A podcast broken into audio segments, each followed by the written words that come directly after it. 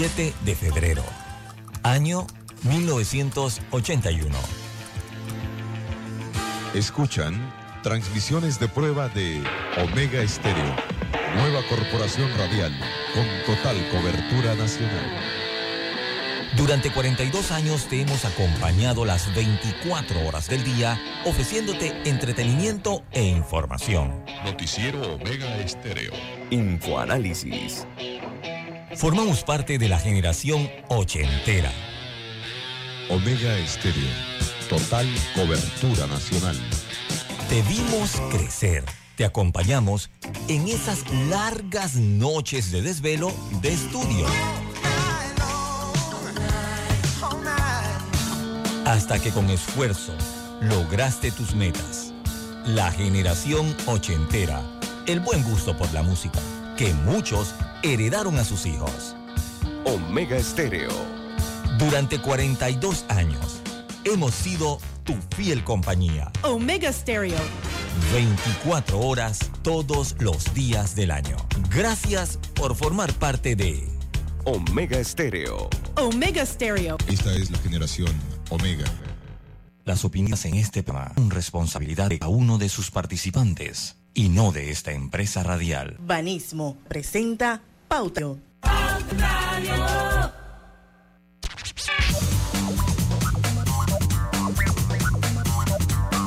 Y muy buenas tardes amigos oyentes, sean todos bienvenidos a este su programa favorito de las tardes, Pauta en Radio, de hoy lunes 6 de febrero de 2023. Son las 5 y un minuto de la tarde y vamos a dar inicio a la hora refrescante, a la hora cristalina. Feliz inicio de semana para todos y les recuerdo que parecen iguales, pero no lo son.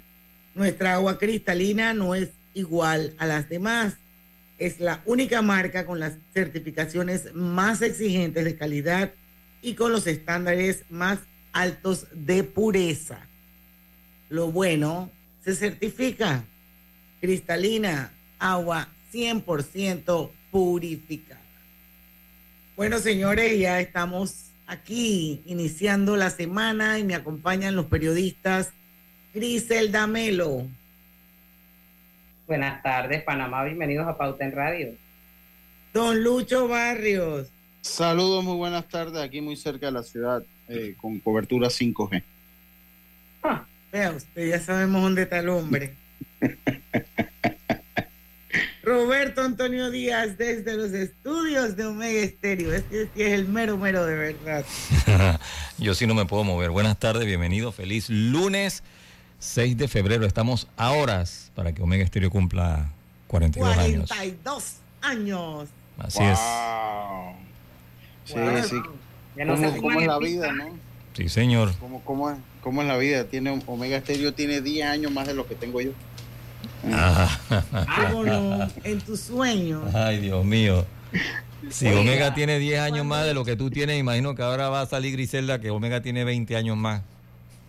Ay, no, yo estoy en 15 años, déjate de eso. Bueno, señores, ya todos aquí existían cuando nació Omega Estéreo. Así que mañana son 42 Ay. años. Oh, cuando nació Mega Estéreo todavía no existía, o sí, a ver. Creo que sí, pero tenía como un par de meses nada más. Ah, ¿Cómo no? bueno, de esos 42 años, 13 años y medio, Pauta en Radio ha formado parte de el- la parrilla de Omega Estéreo. Así es que bueno, todos lo, celebra- lo celebramos. Eh, la verdad es que muy, muy gratificante todo este tiempo en esta casa. No me pienso mudar de aquí nunca más. Como dice mi amiga Irma Martinelli, de aquí me sacan con bayoneta. Ay, Ya la vida. Oigan, hoy vamos a tener una, una, una, una entrevista bien interesante a partir de las 5 y 10 de la tarde con el presidente de APEDE, nada menos y nada más que con don Temístocles Rosas, que nos va a acompañar y vamos a escuchar un poco de temas eh, diferentes de interés nacional, entre esos eh, la situación financiera, eh, vamos a hablar sobre la situación financiera y actuarial de la Caja del Seguro Social puntualmente del programa de invalidez y muerte. Esto, a ver un poco cuál es la posición de APD referente a este tema. También vamos a tocar el tema de reactivación económica y bueno, temas que a todos los panameños y los que vivimos en este país debería interesarnos, pero eso va a ser a partir de las 5 y 10 de la tarde. Mientras tanto, hay por ahí noticias y definitivamente que no podemos dejar de comentar lo No. triste, lo duro, lo difícil eh, que ha pasado eh, en las horas, creo que fue anoche, un terremoto en Turquía. Eh, y bueno, eh, estamos hablando de 7,8 que estremeció al sur de Turquía y se sintió en otras regiones como Siria, el Líbano y Chipre. La verdad es que eh, muchos muertos, muchos desaparecidos eh, y ha sido un algo espantoso lo que ha pasado en Turquía.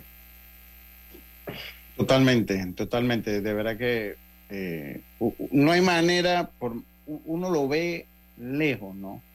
Porque no hay manera de que uno no sienta tristeza con, con las imágenes eh, que, que nos han llegado, que se han difundido en las redes sociales, los edificios cayéndose. Hoy en plenas labores de rescate vuelve entonces lo que se le conoce como las réplicas, porque fue en Turquía, fue, fue el epicentro, pero pues también afecta a la región. Eh, y, y nuevamente entonces, hoy en la mañana, hora de Panamá, pues se da eh, otra réplica cuando se estaban llevando a cabo los trabajos de, de rescate. Dice que las señales de los celulares pidiendo rescate abajo de los escombros eh, pues, eh, también se han Ah. dado y eso no deja de Desgarrador. ser, eso no deja de ser Desgarrador desgarrador. aterrador, eh, Diana. Sí. De verdad que Eh. las imágenes son dantescas e impactantes y se habla Sí. de más de, de 3.000 2.700 muertos. Hasta ahora, porque eso, esa hasta cifra, ahora, o sea, estamos claros que esa cifra, esa cifra va a aumentar. Mira, no hay país, no hay país en el mundo que esté preparado para una catástrofe de ese tipo. No. No, no, no existe. O sea, cuando, cuando una- uno de esos tipos de catástrofes se da, pues eh, eh, no hay nadie que esté preparado para, para esas labores de rescate tan extensas, de tantos kilómetros y kilómetros cuadrados. Eh, leía la nota que compartía hoy ahí en el grupo que pues panameños no han, no, no, no se reporta incidentes con panameños. Yo conozco porque esto se da y creo que la ciudad más afectada, afectada Diana, y me corrijo, o Grisela me corrigen, entiendo que es Ankara. eh, una que es la capital de, el- que es la es- capital de Turquía. que es la capital de Turquía. Yo tengo, ah, es más, de hecho, un panelista de nosotros acá en Pauta en Radio está ahorita en Istambul, que es el señor Federico, que lo tenemos programado ahora en, en algunos días. El señor Federico se fue el, el sábado, se fue para Turquía y su esposa estaba allá. Nosotros como, pues también una amistad que uno hace, le hablamos. En Istambul dice que es poco lo que se ha sentido, poco o nada, eh, eh, porque lo que se ha sentido en, en, en Istambul pero sí en Ankara y en las regiones entonces eh, en limítrofes con Turquía, pues también mucha devastación. Eh, eh, Y esto a veces no aún- solamente- sí. No solamente en Turquía, en Siria también. Siria, sí, claro, Siria, exactamente, Siria. Siria Y el es otro Líbano. punto, pues, y el Líbano, son, son puntos, pues, de, Sí, de esto que se Pero es, 1.600 edificios se derrumbaron. sí, entiendo, entiendo, sí, entiendo que es el, el más alto en, en la historia, en la- desde que se comenzaron a, a- a- se comenzó a implementar la escala de Richter para los para los para los temblores y sismos. Entiendo que es el más alto. Eh, eh, pues entiendo que es el más alto que se ha dado. Entonces, pues sí, una situación muy penosa la que se está dando acá con los hermanos turcos. Un país que a Diana le gusta mucho, de hecho. Eh, eh, Diana. Sí, Sí, yo sí. siempre digo que en mi vida anterior yo era turca y, y- y- y no sé si era parte de algún harén o llegué a ser una sultana durante el Imperio Otomano. Pero la verdad es que las veces que he tenido la oportunidad de visitar Turquía, puntualmente eh, Istambul y Kusadasi, el área de Izmir, Éfeso. Usted ha estado ahí, usted ha estado ahí donde, de- de- donde, donde es el, el epicentro, donde es la, no, la- la- no, porque si me dice que el epicentro fue como por el área de Ankara, yo no he ido Ah, por esa ah, ok. área. ok.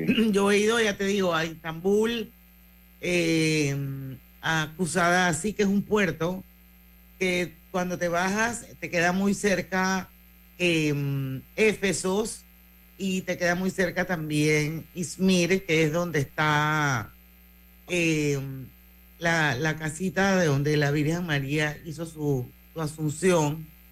Y bueno, tuve la oportunidad de visitarlo, pero bueno, más allá de eso, es un país de gente súper maravillosa, amable, servicial, que se esfuerzan por ayudarte, aunque obviamente pues el, el, idioma sigue siendo una gran barrera, pero se buscan los mecanismos.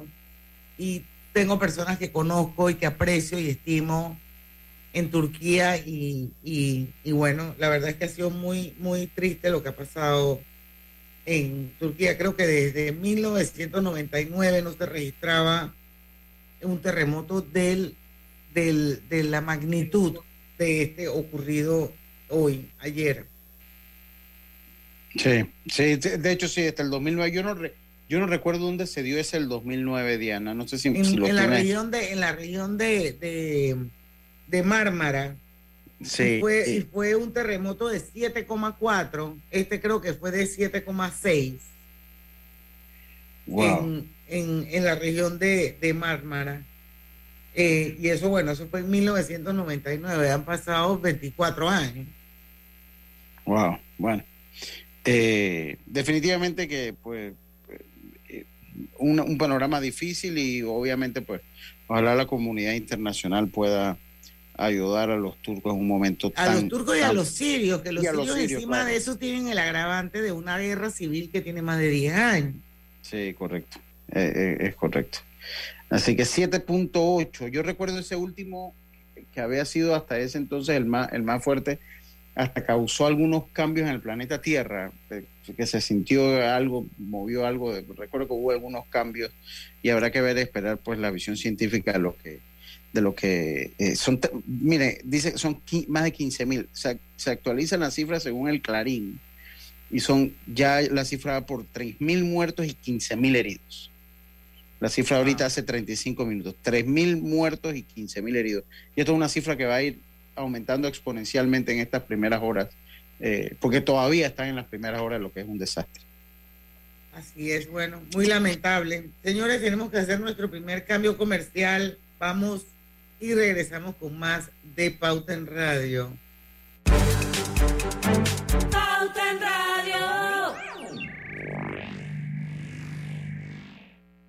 Hola, buen amigo, hola, ¿cómo estás? Vamos juntos a lograr los sueños que hacen grande a Panamá. Hola, buen vecino, y tus ganas de hacer más. Con un servicio cinco estrellas te acompañamos a hacer tus metas realidad. Vamos de la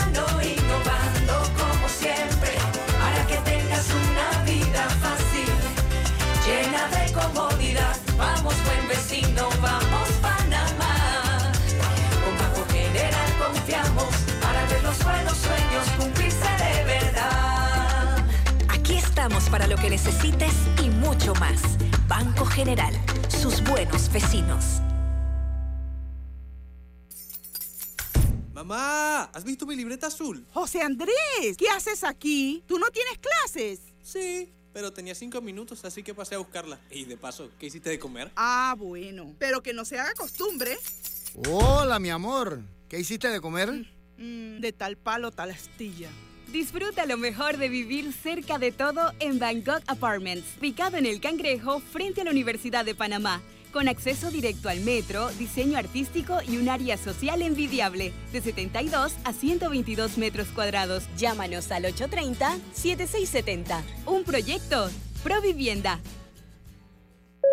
En el Metro de Panamá nos mueve crear un mejor futuro. ¿Sabías que con la estación Aeropuerto en Tocumen facilitaremos la movilidad a diferentes destinos? Además, con la construcción de la línea 3 a Panamá Oeste, movilizaremos a más de 160 mil pasajeros diariamente. Metro de Panamá, elevando tu tren de vida. En Petróleos Delta somos una gran familia. Y como en cada familia, tenemos de todo. El que siempre anda apurado. El que se ríe por todo el que se queda echando cuentos, la que parece que nunca duerme, el que siempre da una mano. Y sí, en Delta estamos orgullosos de ser una gran familia, pero sobre todo estamos agradecidos de poder servirte y acompañarte todos los días. Delta, 40 años siempre cerca de ti. Pauta en Radio, porque en el tranque somos su mejor compañía. Pauta en Radio.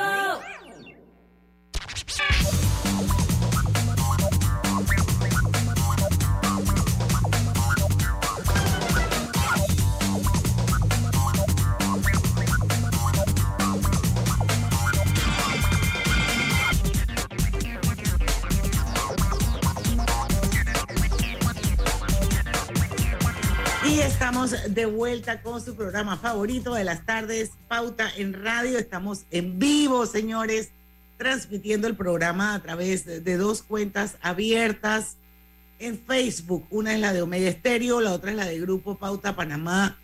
Todos son bienvenidos, pueden acceder, pueden participar.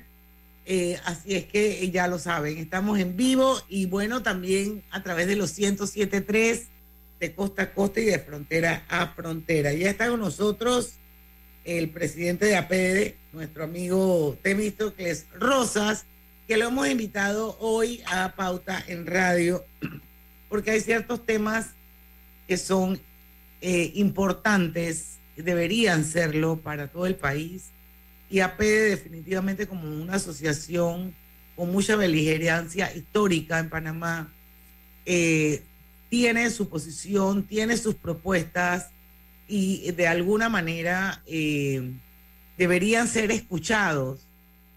Y por eso nosotros hemos invitado hoy a don Temi Rosas para hablar un poquito de diferentes temas, entre ellos, Temi, bienvenido a Pauta en Radio, un poco sobre el problema del, del programa de inva- invalidez, y muerte de la Caja de Seguro Social, que la verdad es que está en un punto donde ya prácticamente el colapso pareciera inminente si no se hace nada.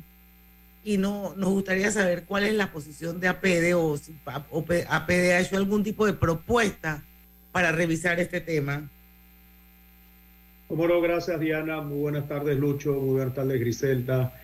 Eh, mira, queremos empezártelo el tema de la, de la situación del Fondo de Invalidez, Vejez y Muerte que tiene la Caja de Seguro Social. Eh, la situación es una situación de mucha, mucha preocupación porque las cifras actuariales que han venido expresando tanto el informe de actuarios como el informe que se le pidió a la OIT para que supuestamente con ellos se validara lo que ya sabíamos y conocíamos de parte de la Junta Actuarial de la Caja de Seguro Social, es una situación, eh, como digo, extremadamente preocupante. Esta refleja que el déficit actuarial que tiene la Caja de Seguro Social en este fondo tocará eh, ya o finalizará su capacidad de cobertura en el año 2024. Es decir, Eso es ya mismo. eso es el próximo año Así y es. ya, ya eh, eh, es claro que si no hay una intención de buscar una solución a largo plazo de esta situación, las pensiones y jubilaciones que reciben actualmente los panameños pudieran verse eh, afectadas porque no va a haber capacidad eh, dentro de, la- de los recursos de la Caja de Seguro Social para su pago. Sin embargo, digo, es un reto porque eh, esto quedaría de darse en una responsabilidad del gobierno nacional, el cual tendría que poner los recursos para pagar esas jubilaciones. Pero no estamos hablando de, de unos cuantos millones de dólares, estamos hablando de que lo que deja el fondo en déficit año tras año supera los 800 millones de balboas. Es decir, que para el próximo año 2024, cuando no hayan reservas, el Estado va a tener que eh, disponer de una suma superior a los 800 millones de balboas de su presupuesto para cubrir estas jubilaciones.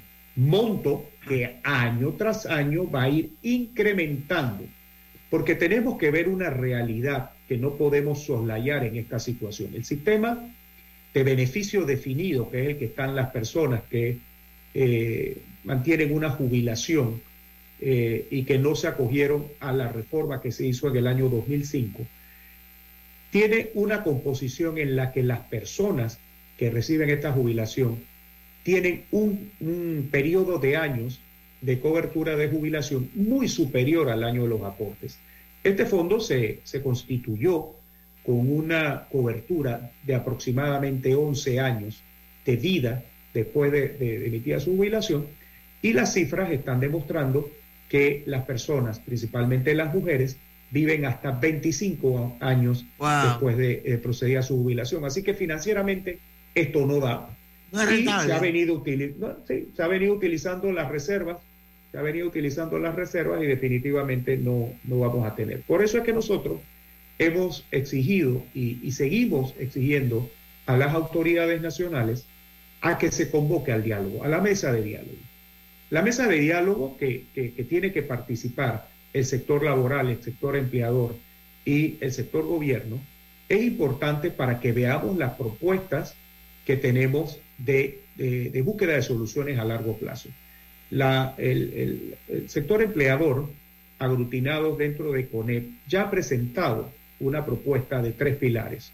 Una propuesta fundamentada para aquellos que no han tenido sus jubilaciones o que no han llegado a la cobertura de sus jubilaciones.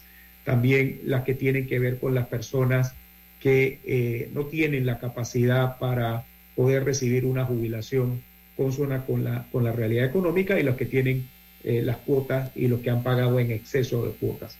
Entonces, esta composición de tres pilares lo que busca es darle una sostenibilidad financiera.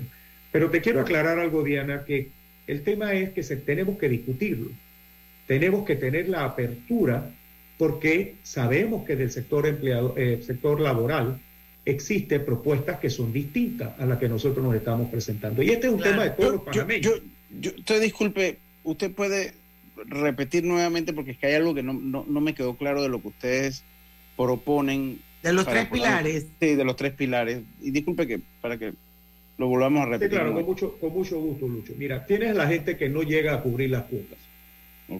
Esto que tiene, aportes, que tiene aportes, pero no los cubre.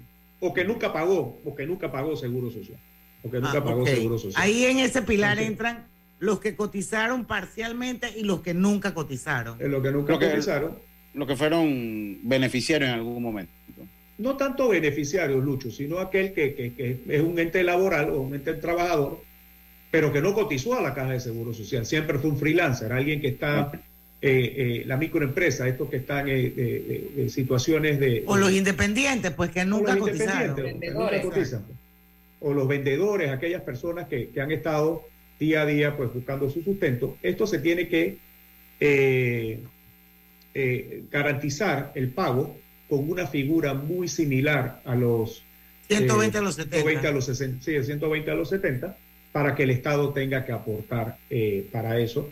Tenemos el pilar de la gente que ha tenido una, una jubilación y que no va acorde con eh, eh, la capacidad económica para que la caja de seguro social pueda equiparar esa, esa jubilación. Y el tercer pilar, que es aquel ya propiamente dicho, que es el que tiene su fondo de ahorros y, son los que están contribuyendo en exceso para que esos fondos puedan ser mejor invertidos y además puedan recibir una renta por mucho más tiempo. Entonces, esa es una propuesta que ha hecho el sector privado. Como bien he mencionado, eh, el sector laboral tendrá otras propuestas, pero nos tenemos que sentar a discutirla. Lo importante eso, mismo, eso mismo quería, eso mismo quería preguntarle. Esto ustedes ya lo presentaron en el diálogo que hubo. Eso es con él. Sí, CONEP ya lo ha presentado y lo ha divulgado y hemos tenido diversas actividades. Como CONEP tuvimos un foro de la Caja de Seguro Social. APED está haciendo un conversatorio en este mes para hablar de esas propuestas y dar a conocer la importancia que tiene el ver la solución a largo plazo y que esa solución pues vaya a mejorar. Pero el tema es que nos tenemos que sentar a discutirlo desde ya, porque aún cuando se den esas situaciones de solución, se tienen que generar los ahorros suficientes. Y aquí, con, toda responsabilidad, tenemos que hablar de las medidas paramétricas que no se quieren discutir. Sí hay que hablar de aumento de la edad de jubilación, sí hay que hablar de aumento de cuotas, sí hay que hablar del número de cuotas y busquemos una, un balance que vaya acorde con la realidad que tiene la población panameña pero sería mucho más desastroso que no tuviéramos los recursos para poder pagar las jubilaciones y las pensiones de los O el no panameños. hacer nada también, ¿no? Exacto.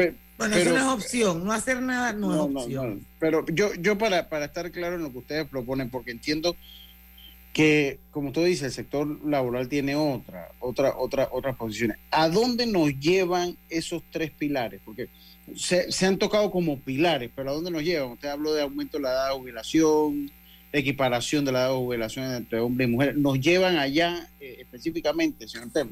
Pero eso lo vamos a hablar, lo vamos a hablar, eh, don Temi, cuando regresemos del cambio comercial, porque yo creo que es súper importante escuchar cuáles son las opciones Exacto. ¿A eh, dónde nos lo que hay, a dónde y a dónde iríamos con esas opciones. Pero cuando regresemos del cambio, vamos Roberto, venimos. Los gemelos son idénticos, pero con diferentes personalidades. Tenemos dos manos, pero no exactamente iguales. Los granos del café pueden parecerse, pero sus sabores son distintos. Tu agua cristalina tampoco es igual a las demás. Sentirse bien se certifica. Agua cristalina, agua 100% certificada. Con la construcción de la línea 3 del metro, día tras día vamos haciendo realidad el sueño de miles de residentes de la provincia de Panamá Oeste. En Panama Ports nos sentimos felices de continuar apoyando el deporte. Mundial del Barrio es una historia de cambio y oportunidades para muchos niños y adolescentes. Seguimos apoyando para que sus sueños se hagan realidad. Hutchinson Ports, PPC. En la vida hay momentos en que todos vamos a necesitar de un apoyo adicional. Para cualquier situación, hay formas de hacer más cómodo y placentero nuestro diario vivir. Sea cual sea su necesidad, en Hogar y Salud los apoyamos haciéndole la vida más fácil, porque contamos con la experiencia necesaria para recomendarle lo que usted necesite. Recuerde, Hogar y Salud les hace la vida más fácil. Atención, amigos de Veraguas, ya abrimos nuestra nueva sucursal en Boulevard Santiago. Estamos abiertos en todas nuestras sucursales del país y le hacemos su entrega de forma gratuita en Panamá Centro. Para mayor información, puede consultar en Instagram y Facebook. La vida tiene su forma de sorprendernos, como cuando un apagón inoportuno apaga la videoconferencia de trabajo. ¡Ay, a la vida! Y sin querer, se enciende un momento maravilloso con tus hijos. Y cuando lo ves así, aprendemos a soñar más, porque en los imprevistos también encontramos cosas maravillosas que nos enseñan a decir IS a la vida. Internacional de Seguros. Regulado y supervisado por la Superintendencia de Seguros y Reaseguros de Panamá. El Metro de Panamá insta a todos sus usuarios a cuidar sus instalaciones, manteniendo siempre todos los espacios limpios. Global Bank presenta el Global Tip del día. Hoy hablaremos sobre la importancia del ahorro. El ahorro es un objetivo que debemos priorizar en nuestras vidas, ya que nos permite alcanzar sueños y metas como comprar el carro que siempre quisiste, tu casa soñada o hacer ese viaje tan esperado. No es una tarea tan complicada. Anímate y empieza desde hoy a ahorrar. Espera nuestro próximo Global Tip. Hasta pronto.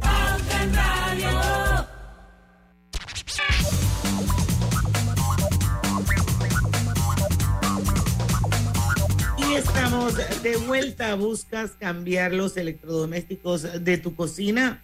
No busques más. Drija te ofrece productos de calidad con diseños elegantes. Al comprar un extractor, una estufa y un horno empotrable, formarás parte del Drija Club, en donde podrás obtener la instalación básica de estos tres productos gratis. Cámbiate a Empotrables Drija y consigue la mezcla perfecta entre elegancia y calidad. Lucho, recoge tu pregunta, por favor. Sí, yo, yo decía, bueno, usted habla de los tres pilares, ¿no? Es que yo tengo una curiosidad, pero yo quiero saber desde su óptica a dónde nos llevan esos tres pilares, porque entiendo los pilares como, como parte del fundamento, pero pues aquí la discusión se centra a qué, qué, a qué nos llevaría eh, eh, pues lo que ustedes proponen, aumento de una jubilación, equiparación de jubilación entre hombres y mujeres, o sea, ¿hasta dónde, a dónde nos llevaría exactamente? Mira, primero llevaría la sostenibilidad del sistema del pago de pensiones. O sea, buscaría, esto permitiría que eh, los recursos que se tienen destinados para el pago de las jubilaciones existan y se puedan pagar las jubilaciones. Eso es lo primero. Y lo, segundo que, que tendríamos con esta, con esta propuesta de los pilares que, que ha hecho el CONEP es que de esa manera hay una administración financiera de esos dineros que tienen las personas depositadas para su jubilación de una forma más segura y confiable. Y no como en este momento, que una persona, un joven de menos de 35 años, que hoy dice, yo para qué voy a cotizar en la caja de seguro social si eso está quebrado y cuando yo me toque jubilarme no va a haber plata, tenga la confianza de que sí va a haber plata. Entonces, esto lo que busca es esas medidas y lo que eh, eh, pretendemos es una, una solución integral a largo plazo y que garantice la sostenibilidad financiera del pago de la jubilación. Pe- Pero incluye algunos de estos elementos que le pregunté, señor p- para saberlo. ¿no? Es que- a veces es siento que, sí. es, como difícil y, Sí, y pero creo es que eso hace- ah, sí, hay que decirlo. sí hay que hablarlo, yo lo decía en los programas pasados cuando tocamos el tema con Diana y con, con Griselda, que yo le decía, hombre, tenemos que, tenemos que mentalizarnos porque aquí el tema es o se aumenta o no se, o, o se aumenta la edad de jubilación, se equipara o, no- o se equipara. O se aumenta la cuota obrero O- o- o se patronal. aumenta- o sea, aquí Exacto, esas lo- son las soluciones. Entonces siento que a veces como que cuando... Sí, es que damos sí hay que hacerlo. Sí hay que hacerlo, Lucho. Y tenemos que hablar las cosas con total responsabilidad. Yo sé que preocuparía a muchas personas el hecho de que tengas que subir la edad de jubilación. Pero sí, a lo mejor lo ideal sería eh, eh, una edad que, que pudiéramos eh, indicar, pero podemos llegar a una, a una edad en la que pudiéramos resolver el problema, un número de cuotas que son importantes, eh, hablar de un número de cuotas, la edad de jubilación. Tú has visto en todos los ejemplos de países que han tenido que revisar su sistema de jubilaciones y pensiones, son las mismas medidas. Ahora mismo, recientemente en Francia hay la queja porque se propuso subir Sí. la edad de jubilación. Sí, sí, Y sí, se hubo formó. marcha, y sí hubo marcha, y sí hubo enredo dentro del país. Pero es que las cifras no dan, la gente está viviendo más de lo que antes vivía, está viviendo más de lo que antes vivía, y en alguna forma se tienen que equiparar las, los aportes con las erogaciones que tiene el Fondo de Jubilación. Pe- Pero hay una realidad, y, o sea, y, y yo lo conversaba porque un oyente del programa, me voy a reservar su nombre, y lo debatíamos, eh, creo que fue el jueves, que también tocamos el tema así de una manera somera en el programa. Y lo debatíamos, porque yo de lo que dice, hombre, que aquí las soluciones no es que es un abanico, o sea, aquí son cosas muy puntuales que para garantizar la sostenibilidad hay que hacer. Entonces él, él me decía algo y me quedaba con eso yo en la mente, dice, pero la cuota y el, y, y el sufrir, no, más que todo, la cuota de, de sacrificio la seguimos poniendo nosotros. Entonces el problema es que tiene que venir una reforma integral de muchas cosas, porque es injusto ver que tenemos que trabajar mucho más años cuando la caja del Seguro Social se ha convertido en, en, en un edificio burocrático donde alberga y donde, y, donde aglutina eh, planilla estatal de sobra y que todos estos temas deberían revi- revisarse porque desde cierto punto es injusto que la cuota y el sacrificio lo pongamos nosotros mientras siguen utilizando la caja del Seguro Social como un botín político abierto. Entonces yo creo que va mucho más allá de subir una, una, una, una, una edad de jubilación. También tenemos que revisar qué es lo que pasa ahí y tenemos que venir con un compromiso de que saben que aquí te- en, tantos años tenemos que bajar la, la planilla porque es que también se nos va el dinero allí. Y ese es un Bueno, punto pero que te que comento, te comento algunas cosas, Lucho. Todo esto es para el tema de buscarle un balance financiero al Fondo de Invalidez, Vejez y Muerte. Pero Estamos evidentemente también lo hemos dicho como sector privado. Hay que hacer una reforma a la ley de la caja de seguro social. Totalmente. ¿Es autónoma o no es autónoma? Porque Totalmente. es autónoma para unas cosas, pero Sí. no es autónoma para otras. Y se tiene que reformar la administración de la caja. La junta directiva es inoperante. Total. Es inoperante porque no tiene la capacidad para poder administrar correctamente los recursos. Aparte de eso, nosotros tenemos que garantizar que esta, esa administración de los de fondos de jubilación permitan tener unos mejores rendimientos para así aumentar el valor de las eh, de los aportes y las jubilaciones que han hecho, eh, eh, perdón, de los aportes que han hecho los jubilados. Entonces sí se necesita una reforma integral y que va muy acorde con eso. En este momento, la ley de, de la Caja de Seguro Social da una estabilidad en un corto plazo de tiempo a los funcionarios. Es un lío para cualquier administración. No te hablo esta, te hablo la anterior y la que va a venir de poder reducir la, la planilla de la Caja de Seguro Social por las limitaciones que hay. Y, y, yo le voy a decir otra cosa, y, y, no me quiero tomar el programa para mí, porque también tengo acá dos compañeros, ya voy a terminar con esta pregunta. También la, la, la Caja del Seguro Social se ha mercadeado muy mal, porque en el mundo todo el mundo tiene que tener una cuota de mercadeo. Y usted hablaba de los independientes, y eso también lo hemos comentado en este programa en muchas ocasiones. Hombre, voy a usar una frase que utilizamos acá en mi tierra, hay que ensillar un gallote cuando usted es independiente, hay casi que rogar para uno asegurarse. O sea, entonces, para también, también a veces. o sea, a la Caja de Seguro Social, entre todo esto, le ha hecho falta adaptarse a los tiempos que vivimos, adaptarse al año 2023 que acaba de empezar, porque todavía seguimos con parámetros que, de, que hace mucho tiempo dejaron de funcionar. Entonces, todo eso tiene que venir con una, comenzaría con una, con una revisión a la ley que rige la, la Caja del Seguro Social, pero también ha sido muy malo porque hay cualquier cantidad de independientes que dicen yo quiero cotizar y cuando llegan allá dicen media vuelta y me voy. Gracias por, por atender. Y aparte sabes que, que, no cotiza lo que cotiza un trabajador asalariado, tienes que cotizar un monto mucho mayor. Mucho o sea, mayor, claro. Un independiente, sí. para, para un independiente su costo es mucho mayor en cuanto a la jubilación, pero efectivamente tenemos que, que ajustarnos a los tiempos actuales y, y tenemos que hablar de una reforma. Por eso hablamos de que tenemos que propiciar el diálogo. Sí. Y yo en esto, en esto queremos ser muy responsables. Nosotros como sector privado podemos tener una idea de solución. No estamos diciendo que esa es la idea que, que tiene que privar. Podemos escuchar la de las otras partes, pero tenemos que sentarnos a discutir. Tenemos que encontrar cuál es la solución correcta y discutirla de forma responsable, sin miramientos políticos, sin miramientos sectarios de índole de corte económico y de, de corte político-social que yo quiera influir. Y revisemos todas las estructuras que tiene la Caja del Seguro Social. La caída de la Caja del Seguro Social es mucho peor para el país que lo que hemos vivido en la pandemia. Yo sí, sería, sería también lo conversamos. ¿Qué, a su juicio, y ya por último, ya está así, porque ¿qué ha trancado el diálogo? que yo te es un tema que me gusta. ¿Qué ha trancado, qué ha trancado tanto el Alta diálogo? voluntad, voy a contestar por ah, porque, por, porque, porque, o sea, yo entiendo que entra una parte ideológica cuando se sienta en esa, en, en, esa mesa, hay una parte ideológica que no escapa a la realidad y que también pues tienen el derecho de tenerla. Hay una parte política que es la que mencionaba Diana. Eh, pero hasta ahora, ¿por qué ha sido tan difícil ponernos de acuerdo? O es que no queremos decir, ¿saben que Miren, aquí lo que es esto, esto, y vamos a llamar las cosas por su nombre, aunque nos duele, nos molesta y, nos haga sentir mal, porque hay algo que ha trancado este diálogo. Yo siento que hay una falta de disposición para discutir las propuestas o discutir la problemática y las propuestas que tenemos que buscar para la solución del problema de la Caja de Seguro Social.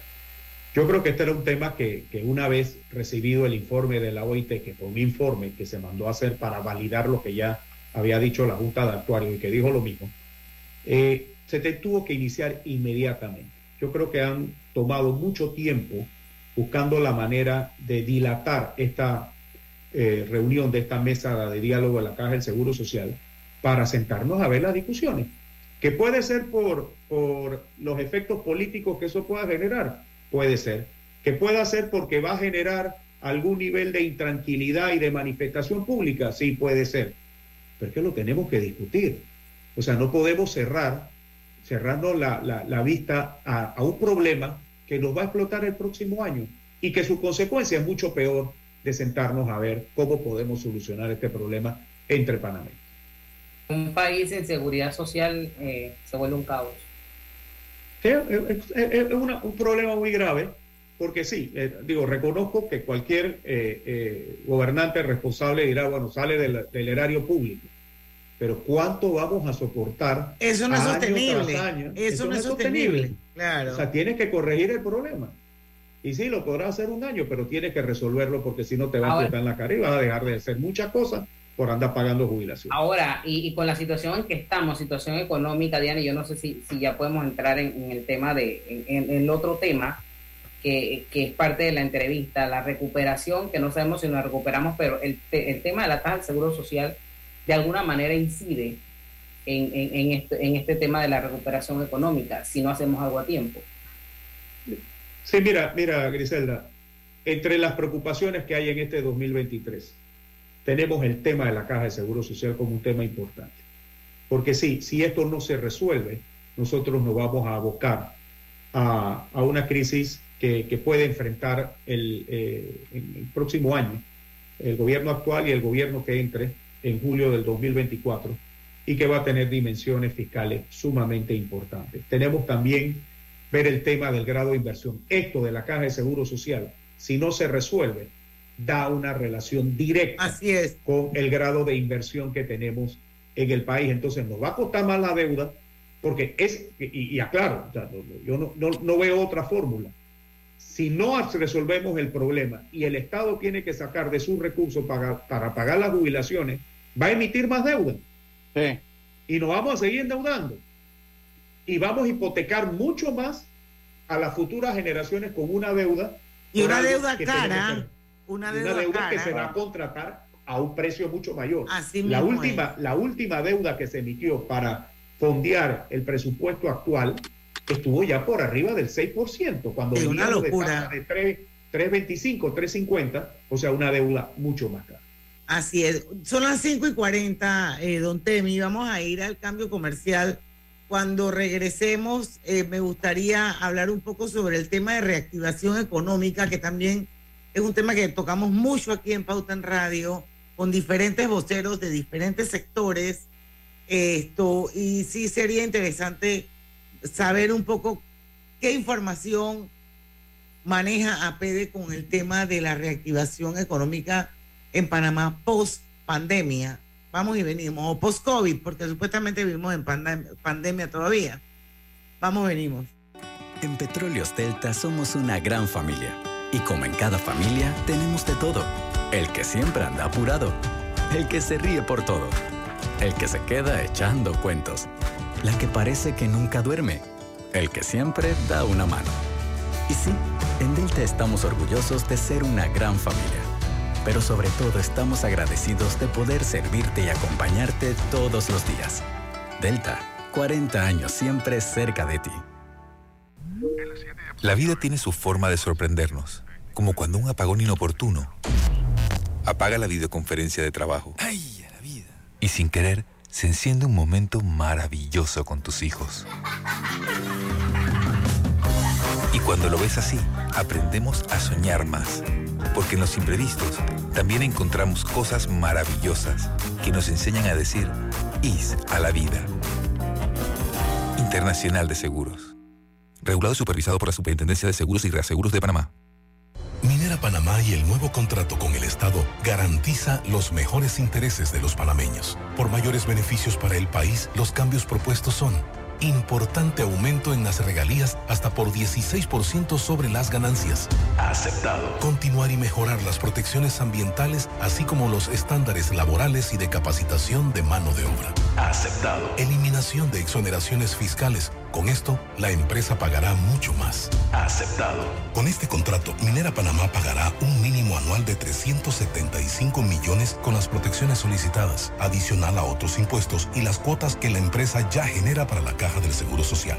Firmaremos la continuidad en la generación de miles de empleos directos e indirectos y millonarios aportes a la economía por muchos más años. Minera Panamá. En el Metro de Panamá nos mueve crear un mejor futuro. ¿Sabías que con la ampliación de la línea 1 hasta Villa Zaita, más de 300.000 personas estarán conectadas a ese futuro tan próximo y a todos sus beneficios? Metro de Panamá, elevando tu tren de vida. En Panama Ports nos sentimos felices de continuar apoyando el deporte. Mundial del Barrio es una historia de cambio y oportunidades para muchos niños y adolescentes. Seguimos apoyando para que sus sueños se hagan realidad. Hutchinson Ports, PPC. Pauta en Radio, porque en el tranque somos su mejor compañía. Pauta en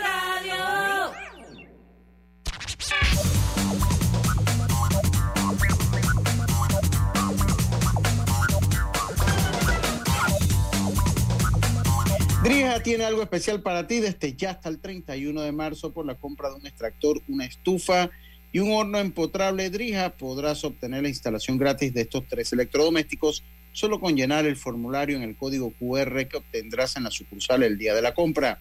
Ya lo sabes, este es el momento perfecto para tener la cocina de tus sueños con Drija. Recuerda, Drija, es la marca número uno de electrodomésticos empotrables en Panamá. Bueno, para los que nos acaban de sintonizar, nuestro invitado de hoy, este Místocles Rosas, es actualmente el presidente de APEDE. Y antes de irnos al cambio, don Temi, hablábamos sobre reactivación económica ya dejando a un lado el tema del, del programa de invalidez, vejez y muerte de la Caja de Seguro Social, que bueno, yo creo que nos queda claro a todos que no hacer nada no es una opción. Así que en algún momento eso va a haber que sentarse y dialogar y llegar a acuerdos.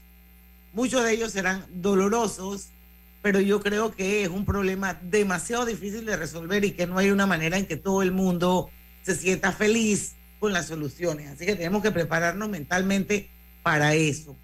En otro tema, post-COVID, ¿cómo tienen ustedes algún tipo de estudios, de análisis, de informes que nos hablen de cómo va la reactivación económica del país? Ustedes que son parte de la empresa privada, que son el motor de la economía del país.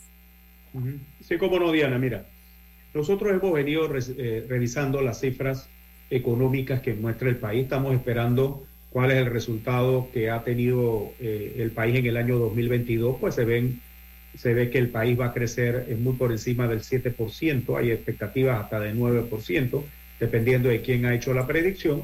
Y cuando el, el, INEC y el Ministerio de Economía y Finanzas den sus cifras, pues podremos tener eh, un balance en la economía. La economía en Panamá en el 2022 ya mostró signos de recuperación signos de recuperación principalmente en el sector logístico, la actividad minera que sigue impactando importantemente en el Producto Interno Bruto y eh, actividades como el comercio exterior que ha tenido un crecimiento.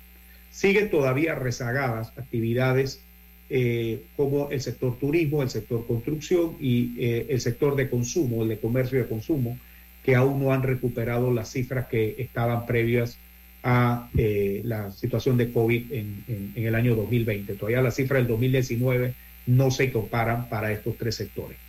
Pero más allá del crecimiento económico, yo creo que tenemos que revisar muy bien cómo está la composición del sector laboral en Panamá.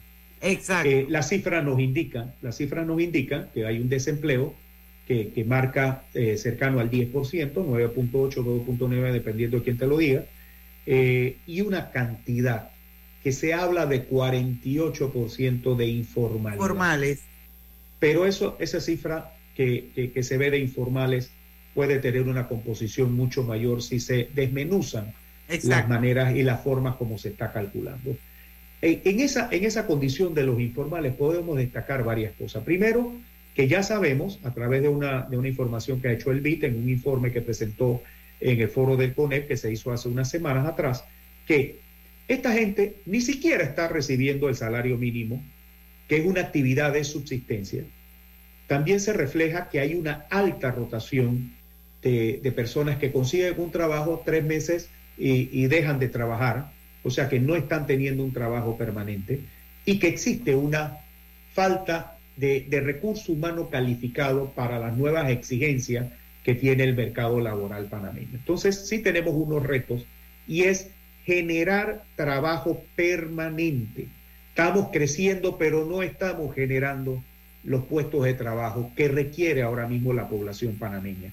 Y ese es un reto que tenemos para este 2023 y 2024, donde las políticas que se emanan del gobierno nacional tienen que promover la generación de empleos permanentes, una mejor atracción de inversión privada directa, eh, eh, inversión eh, extranjera directa, que es parte de la estructura económica del país, políticas para que sectores generadores de empleo puedan generar, nada más con decirte el tema de la construcción, hacemos un llamado o, sea, o una reflexión.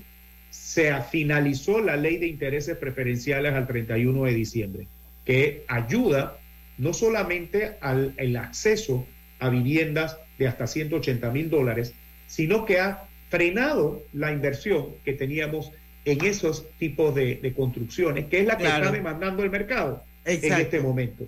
Y que si no hay una, ley de incentivos, pues no, no encontraremos la, la capacidad para eso. Entonces sí, hay que encontrar sinergias, sector gobierno, sector privado, para que podamos recuperar una masa de, de trabajadores que coticen a la caja del Seguro Social, que consuman Exacto. y que puedan tener un crecimiento social que sea lo suficientemente importante para traducir ese crecimiento en desarrollo de las personas. Así es, don Temi. Y nosotros lo hablamos mucho aquí en Pauta en Radio en- con dos invitados especiales. Uno es eh, Domingo La Torraca, que a través de la firma donde, de donde él trabaja, que se llama Elemente, ellos hacen todos los meses un sondeo de actividad, un sondeo rápido de actividad económica. Y muchas de las cosas que usted nos dice salen en ese sondeo. Por eso es que siempre pienso que es una, un termómetro que te ayuda a medir un poco cómo va el tema de la reactivación económica. Y por otro lado, también aquí con Domingo Barrios, cada dos meses, esto comentamos, hablamos, explicamos y analizamos el índice de confianza del consumidor panameño que hace conjuntamente con la Cámara y vemos realmente que eh, está todo totalmente alineado a lo que usted nos dice. Así que aquí se van a necesitar voluntad, políticas públicas, eh, que se busque más inversión extranjera, que arranque la construcción, que es un sector que definitivamente impacta positivamente a miles de miles de personas en Panamá. Y bueno, y el turismo, que es otro, otro reto que, importante que tenemos en Panamá. Nos tenemos que ir al cambio comercial, don Temi, al último. Cuando regresemos, sí me gustaría conversar con usted sobre la cena anual por la libertad económica de APEDE, eh, la que hace APEDE, y que entiendo está programada para el próximo miércoles 15 de febrero. Nos cuenta un poquito de eso y si hay alguna próxima actividad interesante que va a tener APEDE, pues para que la comparta con la audiencia de Pauta en Radio. Nosotros vamos a ir al último cambio comercial, son las 5 y 51 minutos de la tarde. En el Metro de Panamá nos mueve crear un mejor futuro. ¿Sabías que con la ampliación de la línea 1 hasta Villa Zaita, más de 300.000 personas estarán conectadas a ese futuro tan próximo y a todos sus beneficios? Metro de Panamá, elevando tu tren de vida. Hola buen amigo, hola, ¿cómo estás? Vamos juntos a lograr los sueños que hacen grande a Panamá. Hola buen vecino y tus ganas de hacer más. Con un servicio cinco estrellas te acompañamos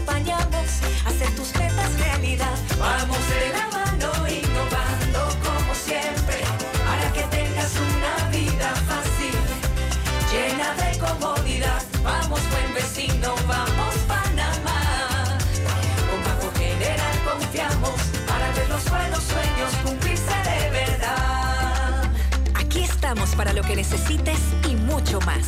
Banco General, sus buenos vecinos. Inundado de papeles en su oficina. Gasta mucho tiempo buscando documentos y archivos. En Solutexa digitalizamos los documentos de su empresa y le proporcionamos un software poderoso y fácil de usar para que pueda organizar y encontrar esos documentos escaneados. Llámenos al 209-4997 para un demo sin compromiso. Solutexa, expertos en digitalización y gestión documental. Minera Panamá y el nuevo contrato con el Estado garantiza los mejores intereses de los panameños. Por mayores beneficios para el país, los cambios propuestos son importante aumento en las regalías hasta por 16% sobre las ganancias. Aceptado. Continuar y mejorar las protecciones ambientales, así como los estándares laborales y de capacitación de mano de obra. Aceptado. Eliminación de exoneraciones fiscales. Con esto, la empresa pagará mucho más. Aceptado. Con este contrato, Minera Panamá pagará un mínimo anual de 375 millones con las protecciones solicitadas, adicional a otros impuestos y las cuotas que la empresa ya genera para la caja del Seguro Social. Firmaremos la continuidad en la generación de miles de empleos directos e indirectos y millonarios aportes a la economía por muchos más años. Minera Panamá. La pérdida de audición inducida por ruido es una condición que puede pasar inadvertida por años hasta que llega una señal de alerta. ¿Sabías que ruidos cotidianos por encima de 80 decibeles pueden causar daño irreversible a tu audición? Fundación Oír es Vivir. Teléfono 317-0562. En el Metro de Panamá nos mueve crear un mejor futuro. ¿Sabías que con la estación Aeropuerto en Tocumen facilitaremos la movilidad a diferentes destinos? Además, con la construcción de la línea 3 a Panamá Oeste, movilizaremos a más de 160 mil pasajeros diariamente. Metro de Panamá, elevando tu tren de vida.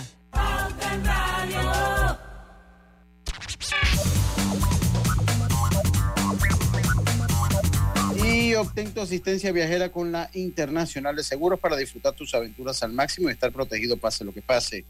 Cotiza y compran iseguros.com y la vida, regulado y supervisado por la Superintendencia de Seguros y Reaseguros de Panamá. Don Temi, hablábamos del el evento que se va a desarrollar el 15 de febrero, la cena anual. Háblenos un poquito de eso. Sí, mira, gracias. Eh, nosotros celebramos como APEDE ya año tras año la Cena por la Libertad Económica, que es un evento para destacar no solamente la libertad de empresa, sino también las capacidades que deben existir para que el empresario pueda desarrollar su actividad económica de una manera eh, adecuada y, eficiente en todo sentido. Este eh, miércoles 15 de febrero vamos a tener nuestra cena eh, anual, vamos a estar teniendo la participación del señor Martin Litworth. Martin Litworth es un experto en temas de tributación que ha hablado mucho de, de lo que es buscar la manera de tener sistemas tributarios menos onerosos para los contribuyentes y que garantizan sobre todo una continuidad eh, laboral. Nosotros lo que estamos eh, buscando con esto es crear conciencia sobre la importancia que tiene esa libertad económica, esa capacidad que tiene el sector empresarial para poder desarrollar sus actividades en donde exista una seguridad jurídica, en donde exista una seguridad en las inversiones y que aquel que eh, se dedique y busque la manera de crear empresas en Panamá cuente con un marco de referencia claro y definido para el desarrollo de sus actividades. Esto va a ser en el Sheraton ¿Y quiénes pueden ir a esa cena? Sí, eh, eh, puede ir cualquier persona. Nosotros estamos realizando la misma en el Hotel Sheraton. Pueden eh, llamar a APEDE al 204-1500 para, para reservar su cupo. O las redes. O las redes sociales de APEDE o dirigirse a APEDE.org www.apd.org para eh, eh, buscar la inscripción y participar de la Cena por la Libertad Económica. ¿Y hay alguna otra actividad que tienen planeada para este año que le gustaría mencionarla? Sí, como no, Diana. Nosotros llevamos a cabo eh, las conferencias anuales todos los años. Este año vamos a tener los CADES regionales, que todo va con el tema de reactivación económica y sostenibilidad empresarial. Nosotros vamos a realizar el primer CABE en la región eh, eh, occidental, en la parte de, las provincias de Chiriquí Bocas del Toro, el día 7 de mayo en, el Club David, donde vamos a abordar importantes temas que tienen que ver con el desarrollo de la región. El 22 de, eh, de mayo vamos a tener la de la región central, que abarca las provincias de Veraguas, Los Santos, Herrera, COCLEI Panamá Oeste y vamos también a abordar qué cosas son importantes para el crecimiento y desarrollo de esa región. Y eh, el 11 de abril que vamos a tener, la 11 y 12 de abril que vamos a tener la de la región occidental, eh, oriental, perdón, que es la provincia de Colón. El CADE nacional va a ser del 25 al 27 de abril de este año y son las conferencias donde se discuten los temas que son importantes para el crecimiento del país y de donde salen las propuestas que hacemos llegar a, nuestros gobernantes para el desarrollo de políticas públicas y la propuesta para eh, que con ello podamos crecer el sector empresarial panameño. Bueno, súper interesante, Temi. Muchísimas gracias por, por haber participado hoy en, en Pauta en Radio. Muy importante eh, saber cuál es la posición de APD ante estas, estos, estas situaciones que eh, ameritan una rápida acción por parte del gobierno, por parte de la empresa eh, privada, por parte de los ciudadanos. Esto, porque definitivamente hay muchas cosas que perder si no eh, hacemos lo que debemos hacer de manera adecuada. Mañana vamos a tener a Claudia Escobar, ella es la gerente país de Manpower, porque ya salió la primera encuesta de expectativas de empleo para el primer Q de 2023. Y Temi Mira sorprendentemente dice que los empleadores panameños reportan sólidas intenciones de contratación para el primer trimestre de 2013 eh, y estamos hablando de un 39%. Así que eso, en medio de todo, yo creo que es, es como que una esperanza de que sí se pueden hacer las cosas y que definitivamente se necesita voluntad, se necesita unidad, se necesita diálogo y ojalá que lo logremos. Gracias, Diana. Yo creo que sí tenemos toda la voluntad y lo que queremos es todo lo mejor para todos los panameños. Todos vivimos en este país y queremos que este país crezca y progrese. Así es. Bueno, señores, seis de la tarde llegamos al final de Pauta en Radio. Mañana a las cinco en punto los esperamos con otra súper entrevista, porque en el tranque somos su mejor, compañía. compañía. Hasta mañana. Banismo presentó Pauta en Radio.